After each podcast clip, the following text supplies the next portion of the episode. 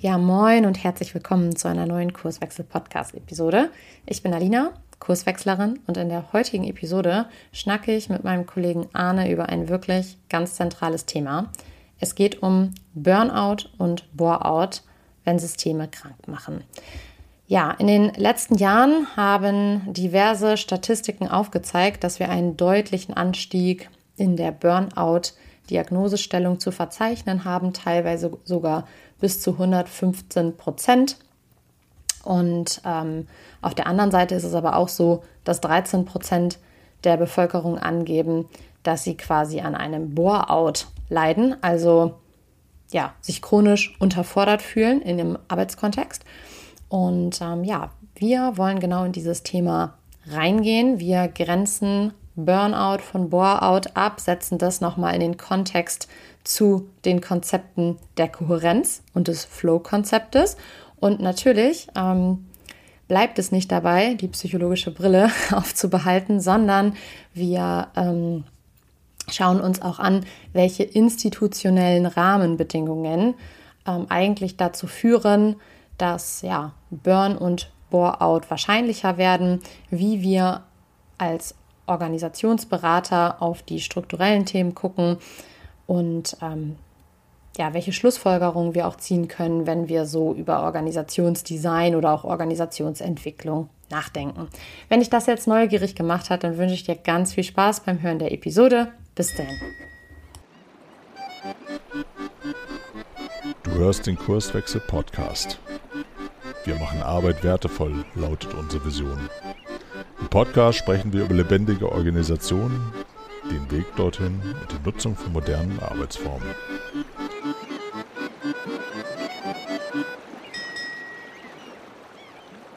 Das war auch mal eine Steilvorlage für dich, also leg los. Ich, ich nehme die. Moin und herzlich willkommen im Kurswechsel-Podcast. Äh, hier ist Arne von den Kurswechslern und ich spreche mit Alina. Du hast mich eingeladen, Alina, äh, zum Thema Burnout, Boreout, wenn Systeme krank machen. Mhm. Ähm, beziehungsweise ich habe mich auch ein bisschen angesprochen gefühlt, ob aus den gleichen Gründen, warum die, du diese Episode machen willst, das werden wir herausfinden. Äh, schlag doch mal auf. Ja, irgendwie war mir das nochmal ein Anliegen, hm, weil ähm, da kriege ich ja die Psychologin aus mir auch nicht so ganz, ganz raus. Also ich habe ja auch die, die klinischen Module, so wie es bei uns heißt, ähm, im, im Masterstudium bewusst nicht abgewählt, weil ich so gedacht habe, es ist vielleicht auch eine ganz, ein ganz gutes Radar ähm, oder eine ganz gute Antenne, die sich da ausbildet, wenn man auch als ähm, Beraterin durch Organisationen läuft und ja, so äh, die ein oder andere Wahrnehmung für Auffälligkeiten hat. Und äh, mittlerweile bin ich tatsächlich ganz froh und ich habe so ein bisschen den Eindruck, oder das ist auch bisher eher so ein Gefühl, dass insbesondere nach der ähm, anstrengenden Corona-Pandemie und ähm, dem jetzt ja im, im Februar dieses Jahres aufgekommenen ja, Spannungs- und Kriegszustand, dass die Leute erschöpft sind. Also viele Leute haben so diffuse, ich mit denen rede, diffuse ähm, Erschöpfungsanzeichen, häufig ähm, arbeitsbezogen. Und ich möchte da gerne heute mit dir drüber sprechen, weil ich glaube, das ist ein, oder aus meiner Sicht ist das einfach ein, ein wichtiges Thema, ähm, was auch so unterschiedliche Facetten hat. Ne? Also wenn wir über Burnout reden, und wir kommen ja gleich noch dazu, was da genau hintersteckt, dann habe ich teilweise sogar das Gefühl, es ist en vogue, ähm, so viel geleistet zu haben, dass man nicht mehr kann. Also es scheint irgendwie auch anschlussfähig zu sein in bestimmten Kreisen und ähm, wir ja, wollen heute einfach mal reingehen, was ist Burnout, was ist Boreout, was sind irgendwie strukturelle Komponenten im System, die das vielleicht auch provozieren, wie spielt das Individuelle damit rein, also persönliche Stressoren auch und was kann man eigentlich tun, um das ähm, abzufedern, ohne dabei übergriffig zu werden. Und ja, das ist ein großes, äh, großes Spielfeld sozusagen. Und ich, ähm, genau, möchte heute einfach mal mit dir drüber schnacken. Wie erlebst du das denn gerade?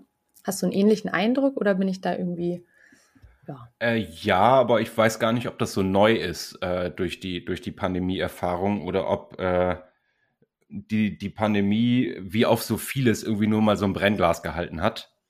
Ähm, ich finde deine Einflugschneise spannend, äh, weil wir wahrscheinlich im Kern dieser Episode eher so über die organisationalen Aspekte äh, diskutieren werden, dass du über diese dass du diesen klinischen, klinisch-psychologischen Einstieg gewählt hast, update mich doch mal. Wie ist denn der Stand? Gibt's äh, die, also wie ist ICD-10? Habe ich Burnout oder ist das eine Form von Depression oder depressiver mhm. Episode, die ich habe? Mhm.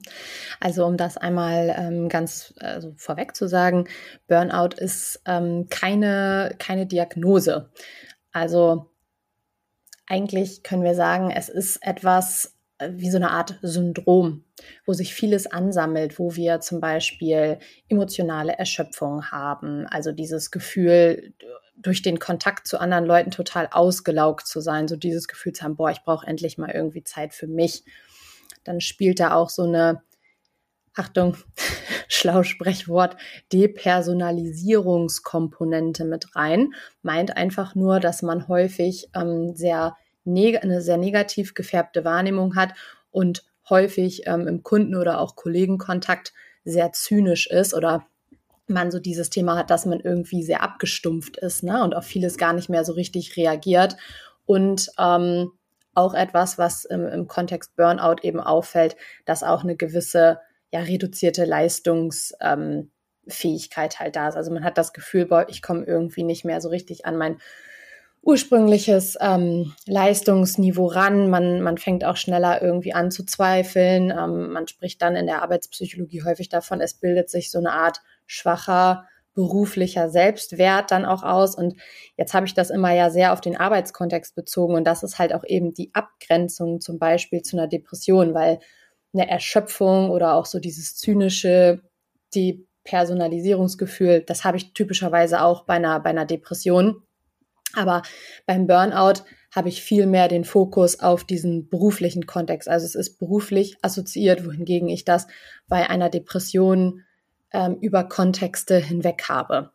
Und ähm, das ist halt auch der Grund, weshalb quasi ein, ein Burnout an sich keine eingetragene Diagnose ist, wohl aber ein Zustand, den wir natürlich sehr, sehr ernst nehmen sollen. Ähm, ja, weil es natürlich nichts ist, womit man sich irgendwie äh, gut fühlt. Das ist ja auch ganz klar, ne? Das, genau. das, das heißt zur Einordnung, äh, für, also unabhängig davon, was mir im Zweifel ein Arzt auf meinen gelben Zettel schreiben würde, fühle ich mich so ein bisschen überfordert, erschlagen von, von meiner Umgebung. Hab das Gefühl, es ist egal, wie viel ich ruhe, ich kriege die Akkus nicht wieder voll. Ähm, fühle mich auch so ein bisschen in so ein, ich wollte gerade sagen, in so einer Opferhaltung also was die Welt da alles mit mir macht und auch äh, vielfach, glaube ich, unverstanden.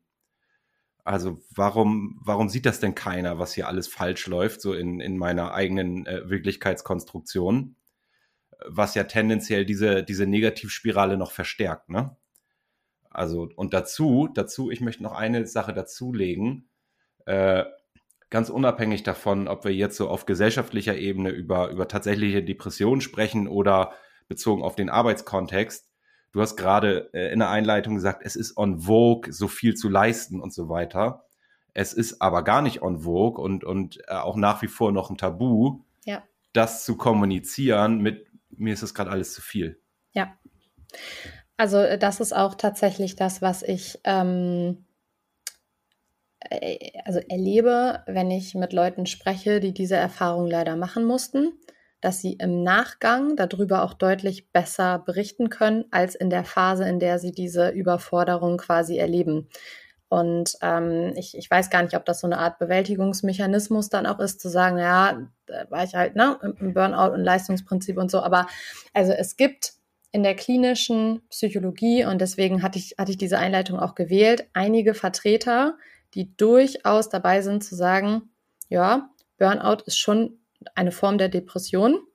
Ähm, halt nicht so stark ausgeprägt, aber es, äh, es klingt halt besser, weil man halt sagen kann, man hat so viel geleistet, dass man einfach nicht mehr kann. Also da, da geht es tatsächlich, und das finde ich extrem spannend, um diese Anschlussfähigkeit auch der Kommunikation. Ne?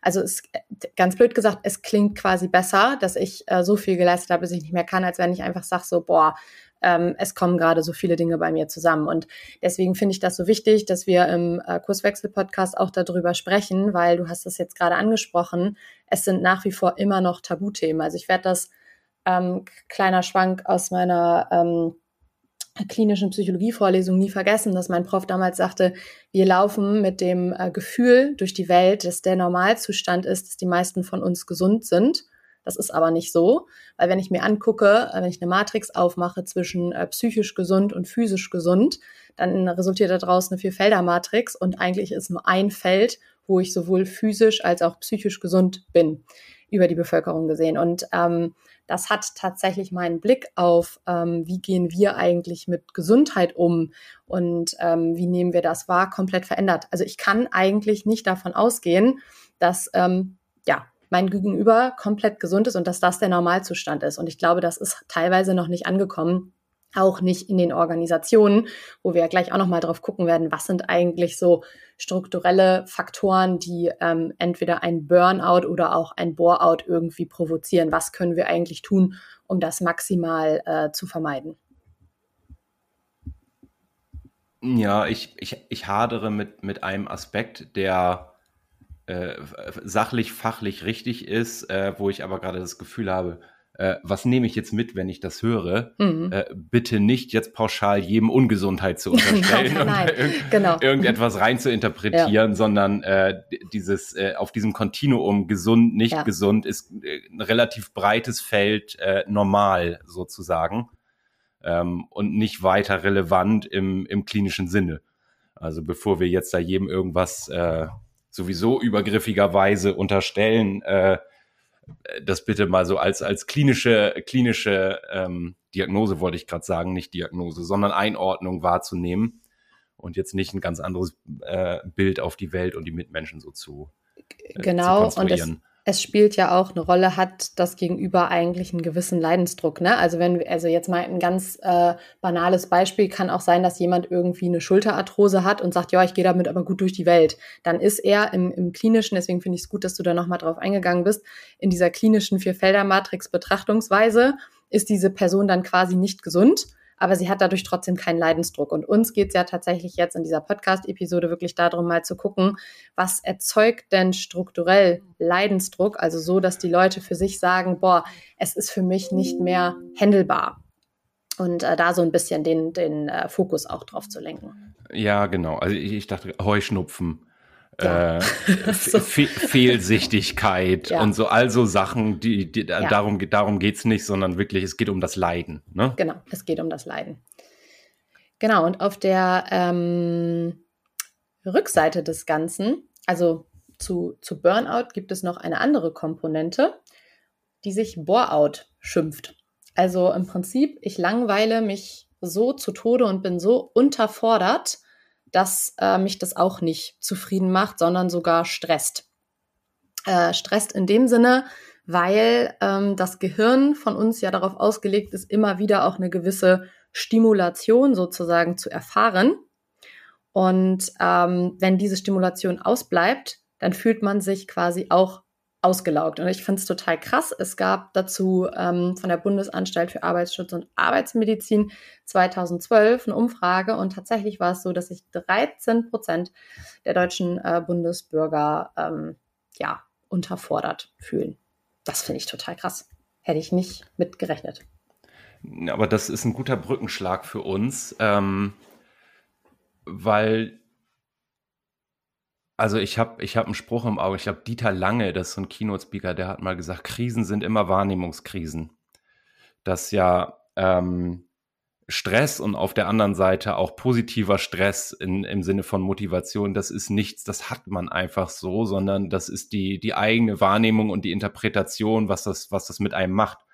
Und insofern ist, glaube ich, äh, naja, schon relevant, wenn wir gleich drauf gucken, ähm, was führt äh, zu gewissen Zuständen von, von Menschen.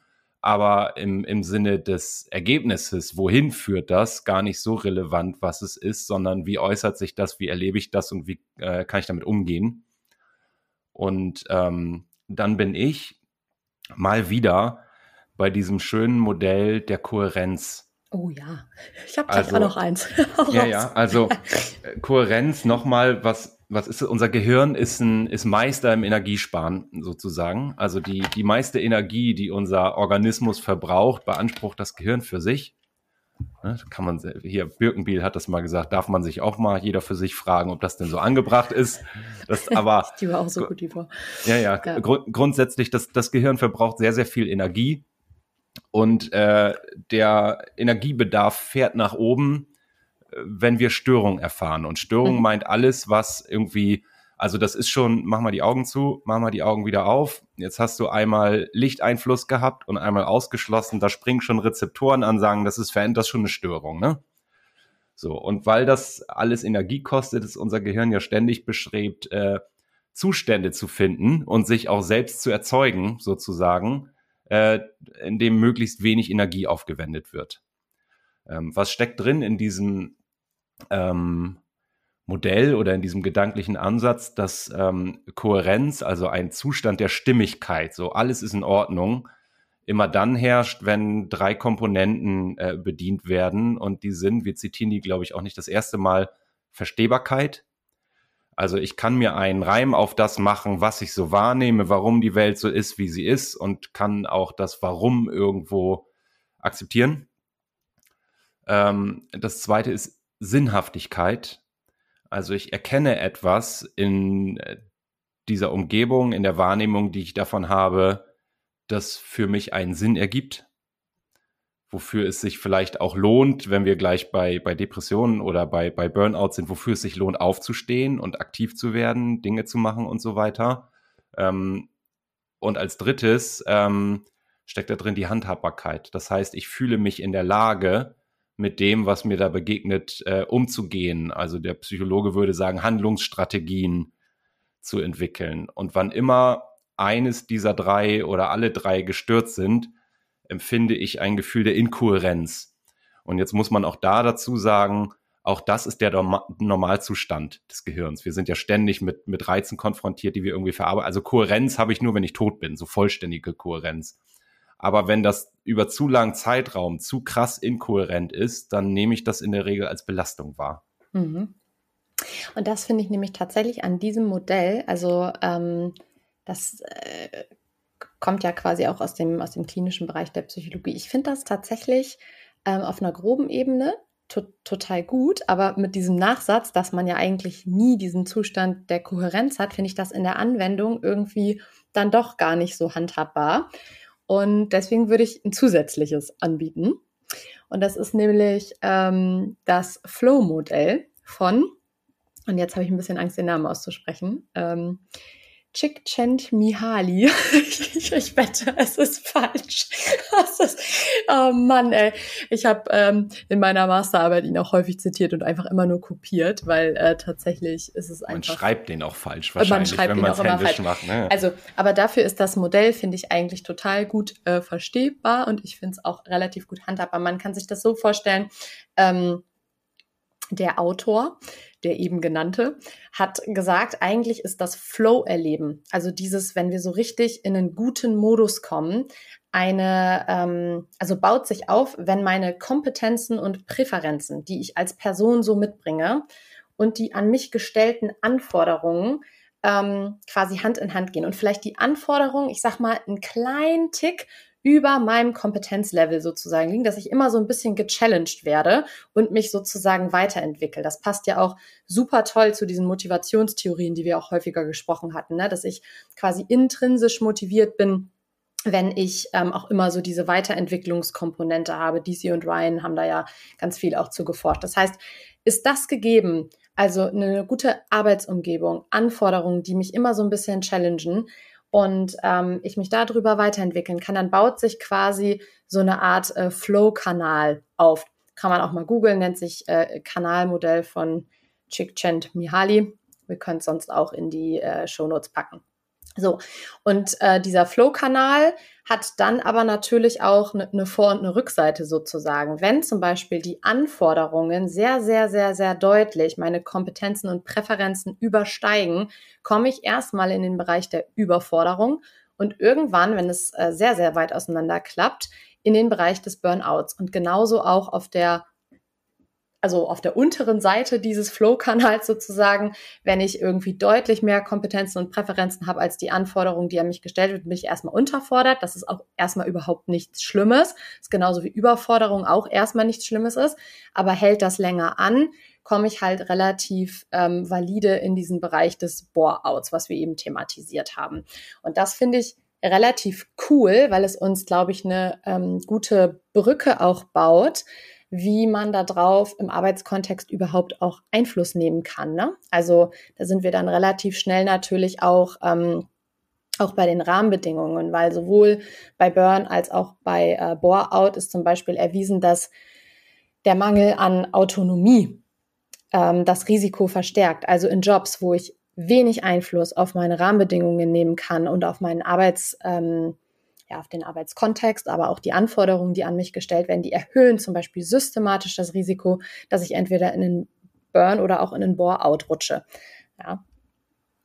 Ähm, lass mich ganz kurz unsere beiden theoretischen äh, Denkwerkzeuge miteinander verheiraten und dann oh, darf es, ja. glaube ich, praktischer werden nach jetzt fast 20 Minuten.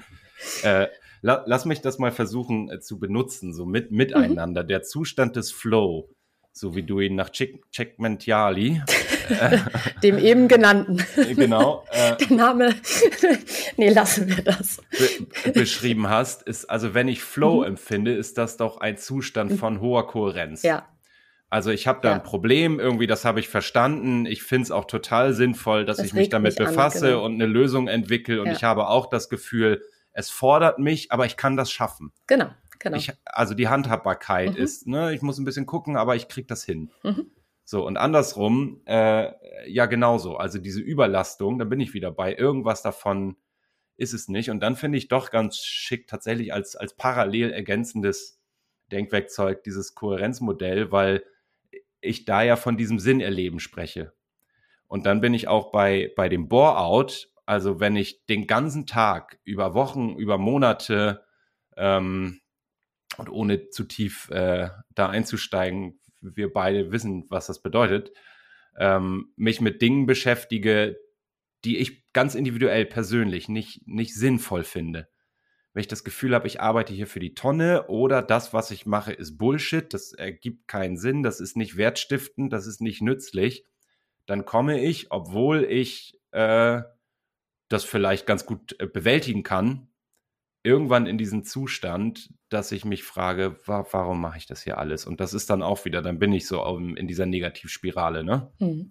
Und auf der anderen Seite ist es aber auch so, dass ähm, in Berufen, also zum Beispiel helfenden Berufen, ne, wo ich eine, eine hohe Sozialkomponente auch habe, ähm, pflegende Berufe etc., wo ich viel emotionale Anteilnahme habe, das Risiko zur Ausbildung eines Burnouts zum Beispiel viel, viel, viel, viel höher ist, weil ich, ähm, ja, das hat was da, damit zu tun, wie connected man auch zu seiner, seiner Arbeit ist. Also so viel Sinnhaftigkeit, so viel, ähm, ich äh, identifiziere mich mit dem, was ich tue, dass ähm, man halt schneller Gefahr läuft, da in so einen ähm, Überforderungsmoment reinzulaufen, ohne dass es einem sofort negativ auffällt. Weil das, was man tut, denken wir zum Beispiel an Pflegeberufe, ist ja hochgradig äh, sinnhaft. Und deswegen ist das, ähm, hat man natürlich auch eine gewisse Freude sozusagen daran. Und man merkt erstmal gar nicht, dass so gewisse ähm, ja, Erschöpfungssituationen häufiger eintreten ne? weil das dann sozusagen überlagert. Also das ist ein verdammt äh, zweischneidiges Schwert, auch mit der Sinnhaftigkeit des Jobs. Ja. Oh, jetzt, jetzt touchen wir gerade ein gesellschaftlich aktuell ja sehr relevantes Thema, wo ich gar nicht weiß, ob wir die, äh, ob wir den äh, Schwenk schlagen wollen. Aber wenn ich so an Pflegeberufe denke, du hast ja gerade gesagt, ne? Dann, also ich würde das jetzt behaupten, ohne dass ich das irgendwie mit äh, wissenschaftlich sauber hinterlegen kann, dann liegt es nicht an der Sinnhaftigkeit oder an der mangelnden Sinnhaftigkeit, sondern vielleicht, also wenn, wenn ich jetzt Pflegekraft bin und den Anspruch habe, am Ende geht es um Menschenleben, für die ich da Verantwortung trage und ich habe das Gefühl, es ist nicht handhabbar, weil wir personell unterbesetzt sind, weil ich Doppelschichten schieben muss, weil einfach die Rahmenbedingungen äh, es mir nicht erlauben und dann bin ich beim persönlichen Anspruch, meinem persönlichen Anspruch an gute Pflege gerecht zu werden, dann macht mich das irgendwann fertig und dann hau ich ab.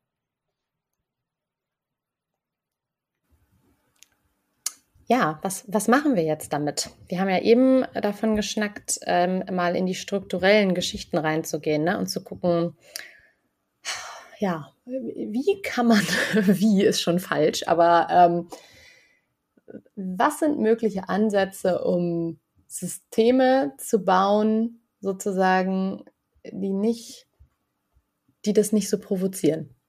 Kein Burnout und kein Boreout. Äh, ich würde mit dem Fazit starten. Das, das wäre mal, das, das wär mal ein Versuch, oder? Ja.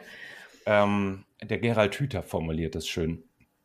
Ähm, er sagt so, deswegen Fazit, mhm. immer dann, wenn ich erlebe, dass ich äh, nicht als Subjekt behandelt werde. Also wenn ich, du hast von dieser Depersonalisierung gesprochen, die dann irgendwie dazu führt, wenn ich das Gefühl habe, ich bin hier Mitglied in einem System, in dem ich als Objekt behandelt werde. Also als ausführendes Organ von Kennzahlen zum Beispiel. Genau, genau. Also äh, der, der Mensch als Mittel sozusagen. Und jetzt muss man äh, jetzt hier unser Licht am Fahrrad, die unterschiedlichen Perspektiven. Also als, äh, als Systemtheoretiker würde ich ja mal sagen, so ganz falsch ist der Satz der Mensch als Mittel nicht, wenn ich das so sehe im Sinne von, ne? Und, und trotzdem kann ich nicht, nicht ausschlagen. Gerade in, in Systemen, die sich heute da sind wir bei ganz vielen anderen Podcast-Episoden tendenziell dahin entwickeln, dass es viel, viel mehr um die Menschen wieder gehen muss, ne, weil ich auf Kreativität und Intelligenz angewiesen bin und so weiter, ist es eben extrem wichtig, Systeme zu bauen, in dem ich nicht Personal Nummer 296 bin, sondern äh, vielleicht auch als Teil eines Teams, äh, als Teil eines äh, Produktes oder Geschäftsbereichs oder sowas Identität zu finden. Und das, vielleicht das noch hinten dran, das Gefühl zu haben tatsächlich, dann bin ich wieder sehr subjektiv individuell in der Psyche. Es macht einen Unterschied, dass ich dabei bin. Genau, also äh, das ist der eine Teil, der im Kohärenzmodell auch so dieses, ähm, ja, die Sinnhaftigkeit auch adressieren würde, ne?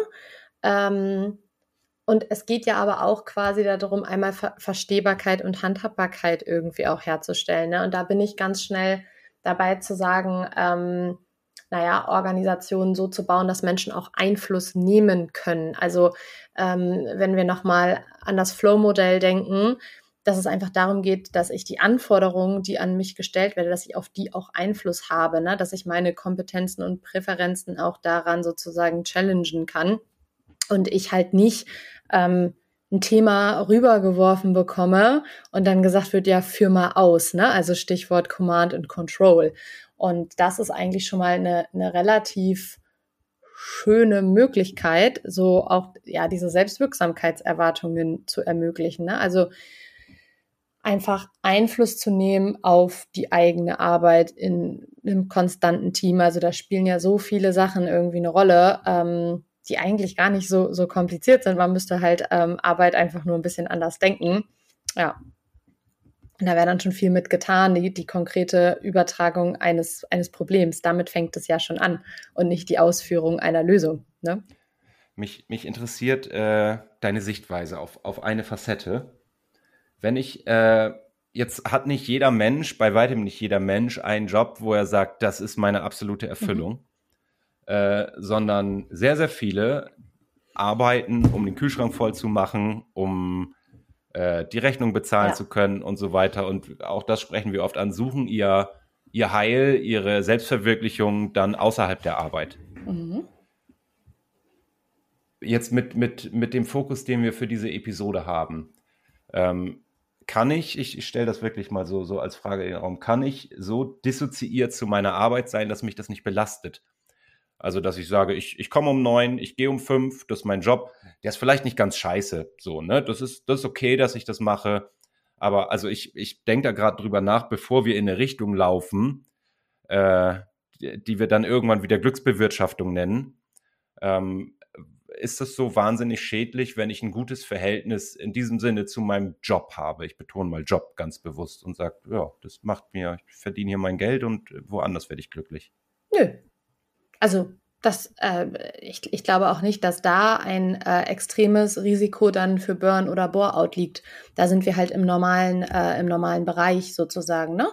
Ähm, tatsächlich sind Burn und Bore-out ja sozusagen äh, ja Grenzbereiche, wo ich mit Stressoren konfrontiert werde in einem Ausmaß, dass ich sie nicht mehr handeln kann, weil es zum Beispiel, keine Ahnung, irgendwie eine Rollenüberlastung zum Beispiel auch gibt, weil es irgendwie Rollenkonflikte gibt, weil die Arbeitsstrukturen nicht passen, die Erwartungsstrukturen völlig außer Rand und Band laufen und so weiter. Also wo viele Sachen zusammenkommen und ich auf der persönlichen Ebene nicht mehr genug Ressourcen habe, um das zu handeln. Nicht in meiner sozialen Rolle als Alina Organisationsentwicklerin bei Kurswechsel, aber vielleicht dann auch nachher nicht mehr irgendwie familiär, wenn ich in anderen sozialen Rollen unterwegs bin. Also, dass mich diese Situation quasi derartig challengen und ich keinen ähm, keinen Puffer mehr sozusagen habe. Und das ist halt wichtig zu bedenken. Und bei dem Szenario, was du jetzt gerade beschrieben hast, kann ich ja davon ausgehen, da ist jemand in seiner sozialen Rolle,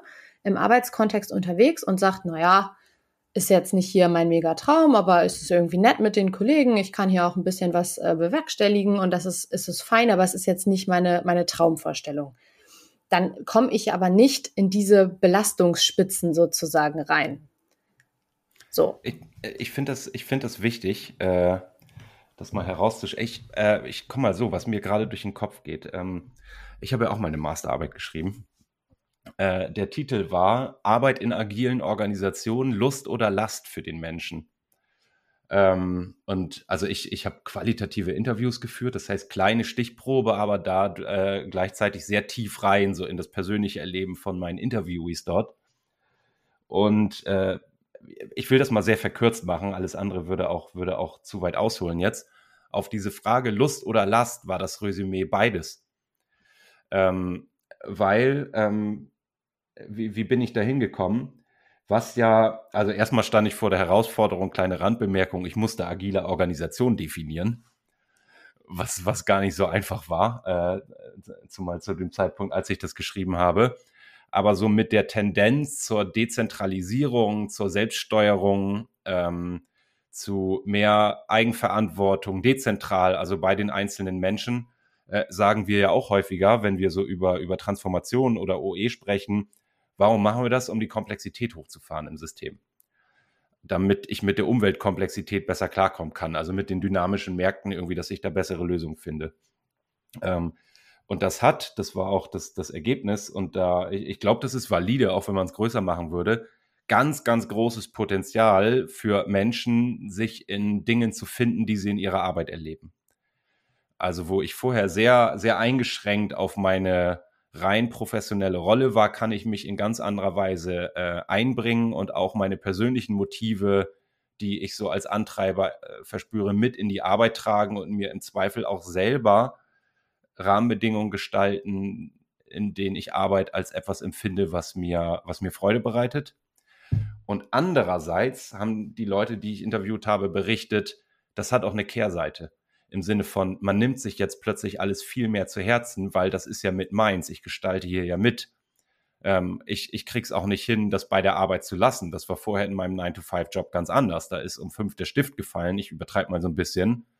Äh, und dann gehörte mein Leben wieder mir. Jetzt ist die Arbeit plötzlich auch mein Leben mhm. sozusagen. Und wenn da Dinge nicht gut laufen, dann belastet mich das. Ja, das ist so ein bisschen dieses Credo von äh, Dienst ist Dienst und Schnaps ist Schnaps. Ne?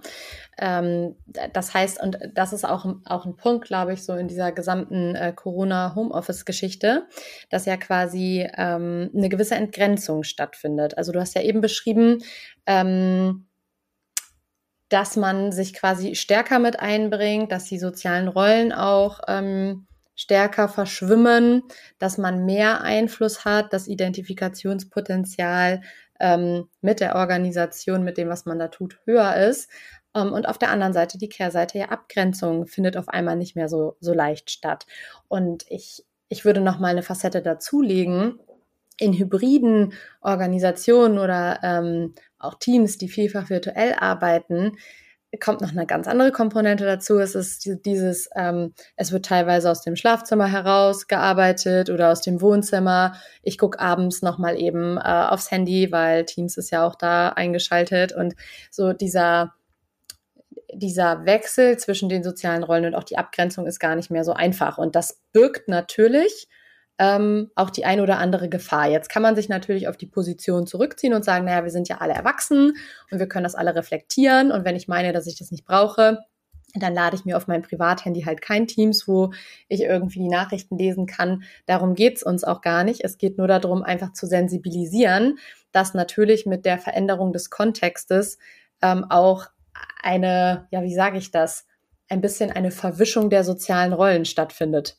Ja, einfach weil ich nicht jeden Morgen zur Arbeit gehe, sondern ich meine Arbeit findet zu Hause statt. Also das ist auch schon ein Einflussfaktor und da mache ich noch mal eben dazwischen irgendwie eine Waschmaschine ein an oder whatever. Also diese Ermüdungsgeschichten und das das Gefühl, es kommt alles zusammen, hat, glaube ich, in dieser Zeit sehr stark zugenommen. Und jetzt ist natürlich auch die Frage, ob das jemals wieder zurückgedrängt wird. Meine These dazu ist nein, weil es natürlich auch an der einen oder anderen Stelle funktional ist. Ne?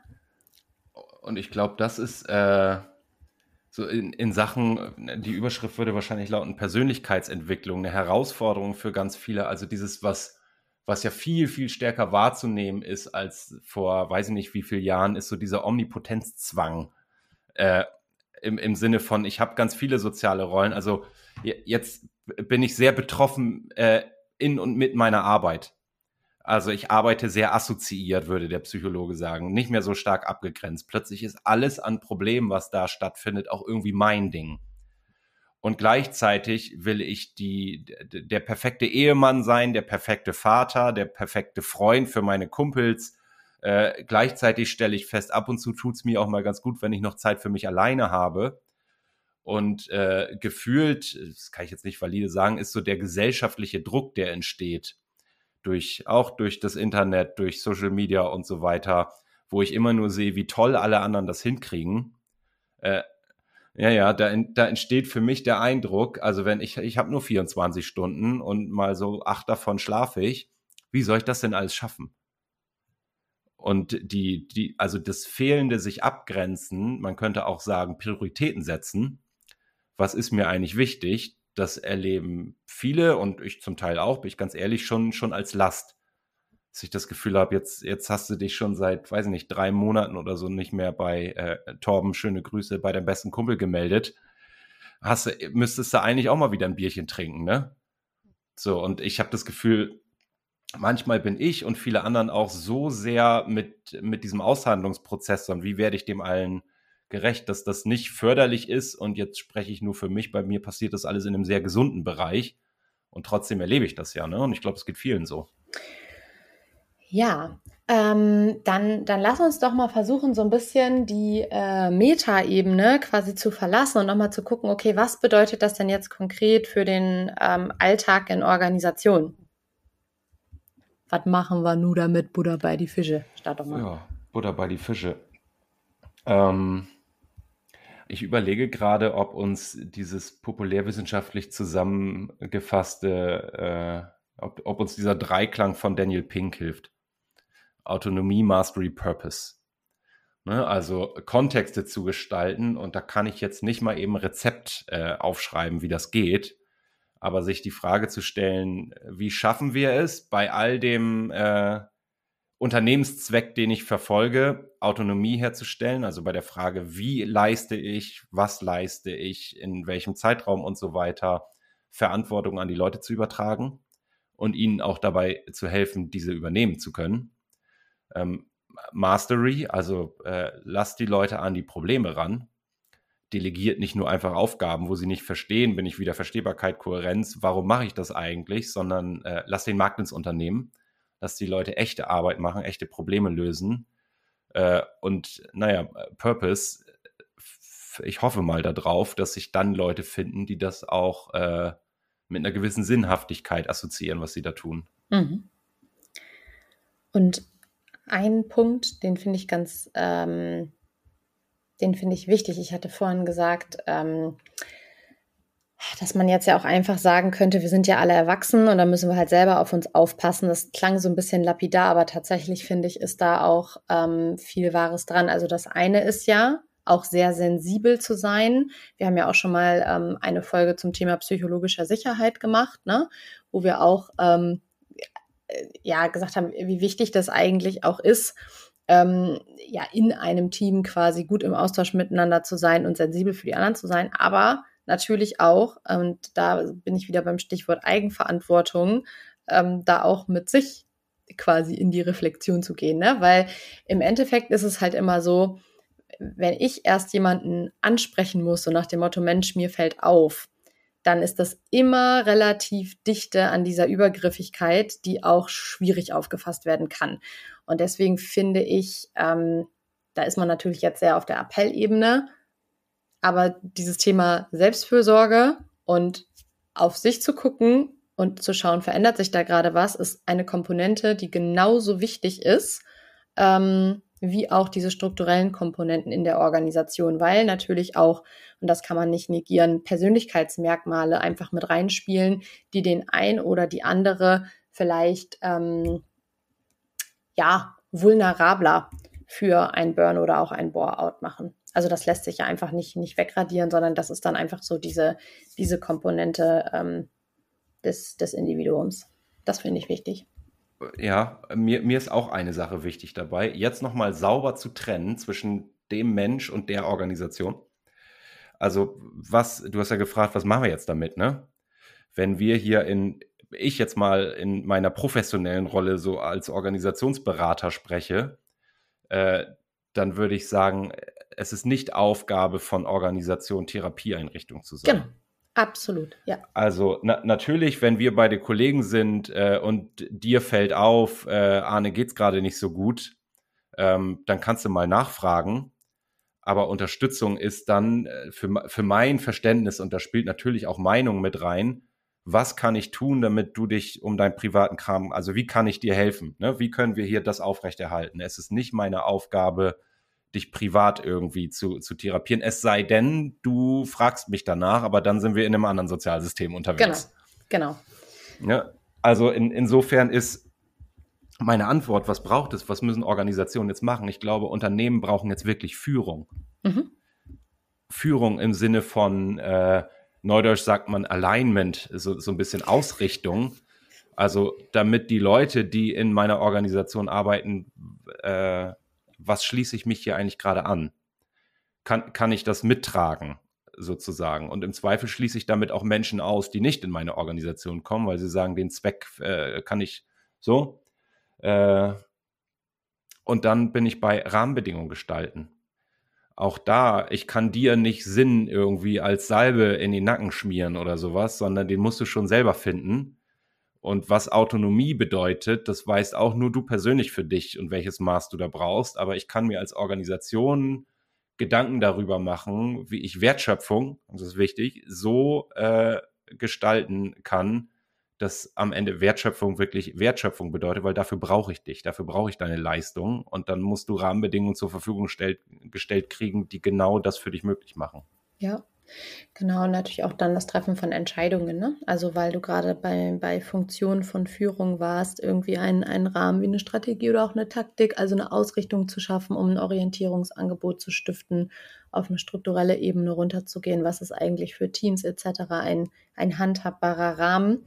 Äh, immer betrachtet, du hattest es gerade gesagt, ne, in Bezug auf die Wertschöpfung, also welches Problem muss da gelöst werden und dann auch nochmal, wie werden bei uns eigentlich Entscheidungen getroffen?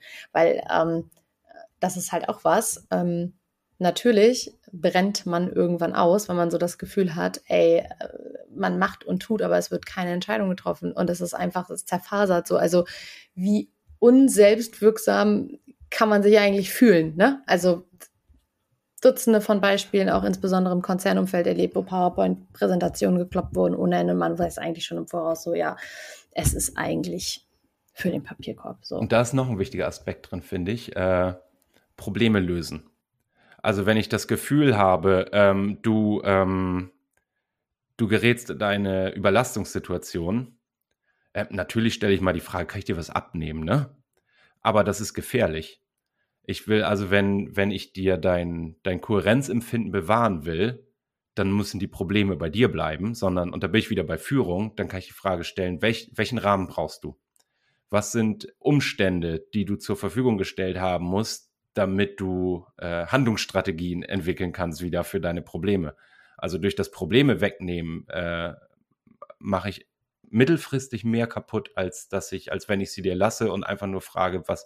Und das, das ist die Unterscheidung. Also nicht am Menschen rumfrickeln, wenn er gerade irgendwie schwach ist, in Anführungsstrichen. Das meine ich nicht mit äh, im Sinne einer Schwäche, sondern wenn er geschwächt ist in seiner Leistungsfähigkeit aufgrund der Umstände, dann zu fragen, was müssen wir an den Umständen tun und nicht, was, was muss ich an dir tun. Mhm. Ich finde, das ist ein, ein schönes Schlusswort gewesen, Arne. Dankeschön. Gut, dann vielen Dank ähm, für diesen äh, Deep Dive zwischen Arbeitspsychologie, klinischer Psychologie, Systemtheorie. Hat mir mega Bock gemacht. Ähm, vielen Dank. Tschüss. Ding, ding. Schön, dass du wieder reingehört hast. Mehr Infos zu uns und diesem Podcast findest du unter www.kurswechsel.jetzt.